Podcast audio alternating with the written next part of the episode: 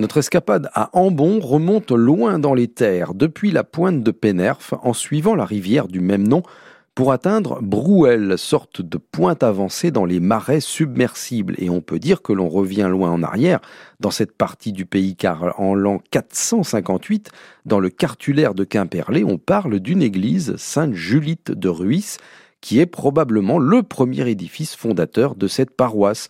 Ce petit port du Brouel a longtemps permis d'exporter le sel récolté dans les salines dont on voit encore les formes aujourd'hui. Rien d'étonnant donc à ce qu'une magnifique chapelle ait été construite là, dédiée à Notre-Dame des Mille Secours. L'édifice date des années 1500 et l'architecture de sa façade ouest est représentative du gothique flamboyant breton. Tout près de là, à un kilomètre, sur une petite butte au-dessus de l'extrémité de la rivière de Pénerf, on aperçoit le moulin de Billion. En parfait état, ce moulin à vent est contemporain de la chapelle, daté de 1541, reconstruit 200 ans après.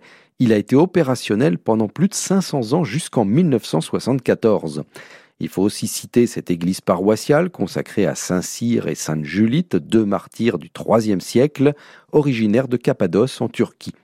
Pour réussir une belle escapade à Ambon, eh bien, je vous propose une balade qui s'appelle Kiligarmor ou encore Frémissement de la mer. Pendant près de 5 heures sur ce circuit, toutes les facettes de la commune sont explorées depuis les salines jusqu'aux plages de Bétaon face à l'océan.